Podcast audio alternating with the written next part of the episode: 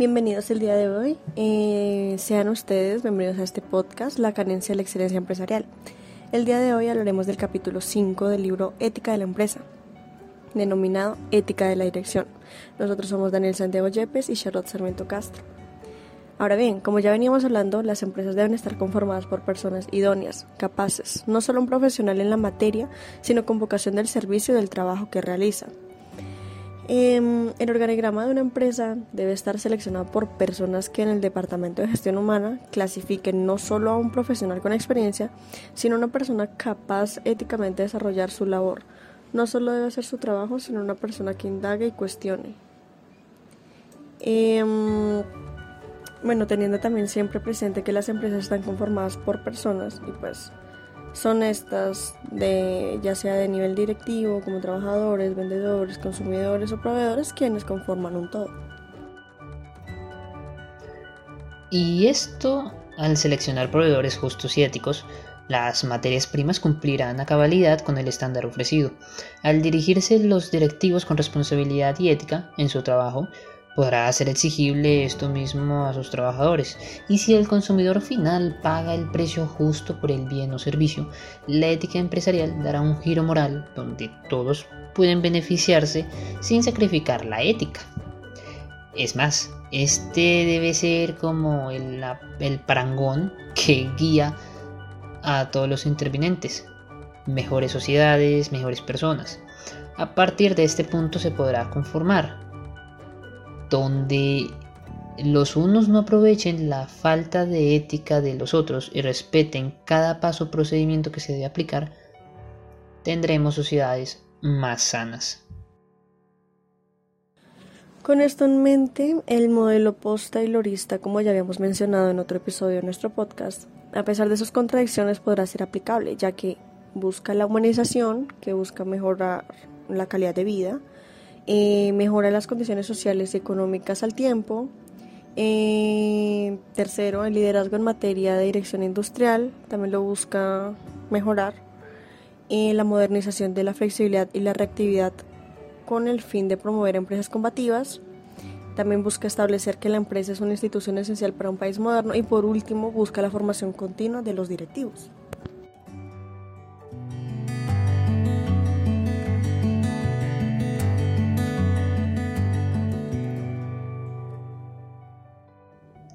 La empresa no está exenta de convertirse en un espacio donde se puede hablar de innovación, cooperación y justicia, ya que para un directivo responsable no es un espacio social cualquiera, sino, en lugar donde, sino un lugar perdón, donde se pueden conformar relaciones humanas más justas, donde exista la cooperación entre sus miembros, donde la autorrealización se desarrolle en un clima de respeto mutuo, donde se reparten no solo responsabilidades, sino también derechos, deberes, ventajas y desventajas, eh, de plusvalía y gravámenes. Esto haría que se desarrollara las prerrogativas de las personas otorgándoles el dominio de la responsabilidad, creatividad, libertad, iniciativa, dominio y cooperación para ello volvemos a establecer que se requieran líderes que tomen decisiones asertivas, bajo principios básicos de gradualidad, pluralidad, complementariedad entre integridad y solidaridad.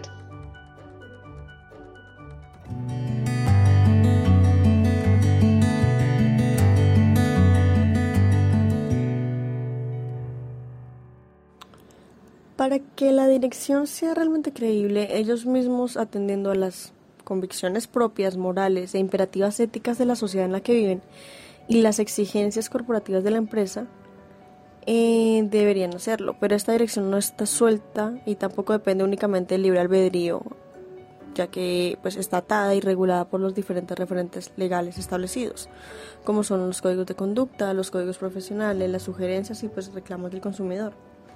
Em, y pues las personas encargadas de la vigilancia. Vale decir que su ética, profesionalismo e idoneidad no están solas, están acompañadas de guías que le ayudan a superarse como personas y como cabeza de una empresa eh, cada día.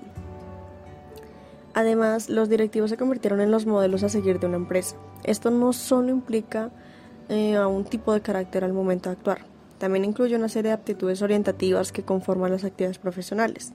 Para un directivo la empresa no es un espacio social, sino un ámbito de relaciones humanas para la creación de una sociedad más justa.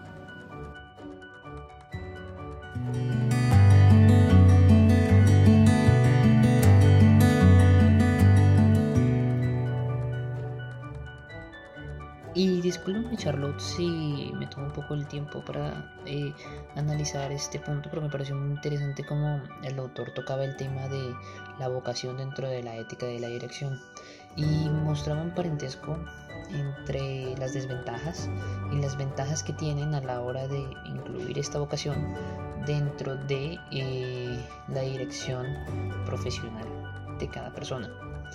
Y se da uno cuenta que realmente hay muchas personas que están tanto en la parte de la desventaja como en la parte de la ventaja. Lamentablemente vemos que esas mismas personas que vemos a diario están más pegadas a la parte de, de las desventajas. ¿Y qué significa esta desventaja? Pues que la vocación no está como un factor integrador en las actividades, es decir, hay ausencia de la vocación dentro de la práctica profesional por lo que realmente hace que primero la autorrealización personal, la autoestima, la felicidad quede al margen de la profesión de cada quien. No va a haber un, un motivo más allá de querer ir a trabajar que no sea solamente el, sometimiento, que sea la obligación. Las personas que están dentro de esta, eh, que tienen esta desventaja o que tienen esta ausencia de la vocación, tienden a llegar a un éxito profesional, pero como sienten que ya llegaron al éxito, se conforman, entonces no lo siguen haciendo, incluso empeoran. Y eso es lo que pasa mucho incluso en las empresas. Las empresas llegan a un auge, llegan a un punto en donde dejan de producir lo mismo, dejan de hacerlo con la misma pasión, con, el, con la misma responsabilidad entonces tienden a bajar eh, su productividad, tienden a manchar y empeorar la imagen que tienen como empresa ante la sociedad. Y es realmente este un problema porque la vinculación de la vocación dentro de la práctica y la ética de la dirección es un factor que es demasiado importante y clave para que tanto las personas que estén dentro de la empresa trabajen bien y trabajen a pro de la comunidad y que las empresas constituyan un, una forma de poder eh, mostrar al mundo que realmente van a ser y van a tener una ventaja competitiva muy grande con respecto a, las otras, a las otras empresas porque se transforman los compromisos. Se puede llegar a un punto de autorrealización las personas y las empresas pueden llegar cada vez más y más y más lejos. Aparte que simplemente integrando esta vocación va a haber creatividad. Y si esta creatividad personal existe dentro del empleado, se va a poder llegar a un crecimiento mucho más mayor en la empresa. Debido a que pues se está estimulando eso que muy pocas empresas lo están haciendo. Entonces ya de por sí hay una ventaja competitiva muy grande. Aparte que simplemente con la inclusión de esa vocación se estarían llegando al bienestar común y se estarían generando eh, los beneficios y el éxito que realmente las empresas velan y quieren llegar a tener. Y que muy pocas personas y muchas pocas empresas eh, los pueden alcanzar. Y no es porque realmente todas las empresas o muy pocas empresas tengan la oportunidad o no tengan la oportunidad de lograrlos. Cada una tiene no las mismas eh, oportunidades, pero sí empiezan por lo mismo. Empiezan desde el nivel 0, nivel 2, nivel 5, dentro de la competitividad. Pero ya cada una como se administre, se crea y se desarrolle, va a llegar más o no tan lejos que otras.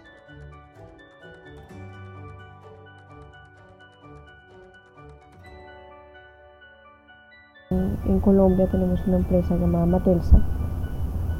Está radicada en la ciudad de Medellín y esta empresa a pesar de que simplemente ya por ser paisa, porque los paisas son muy conocidos por tener un carisma y ser unas personas muy amables, muy dedicadas, muy conscientes de su prójimo, por decirlo así.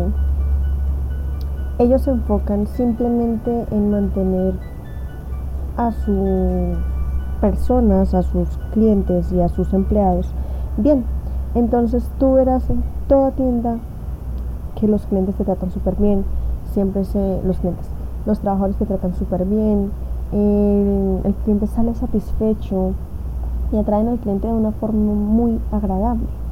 Y cuando tú entras a la empresa como tal, donde está centrada, tú te das cuenta que hay un jefe que de verdad le importa que sus empleados tengan comodidades, estén tranquilos, y sean serenos y que todo se haga con rectitud, como debe ser, porque es que realmente la gente no se enfoca en que si desde adentro está dañado, afuera también se va a ver podrido. Entonces, hay que enfocarse como empresarios en lograr ser algo más que una simple empresa que comercializa un producto. Hay que enfocarse en que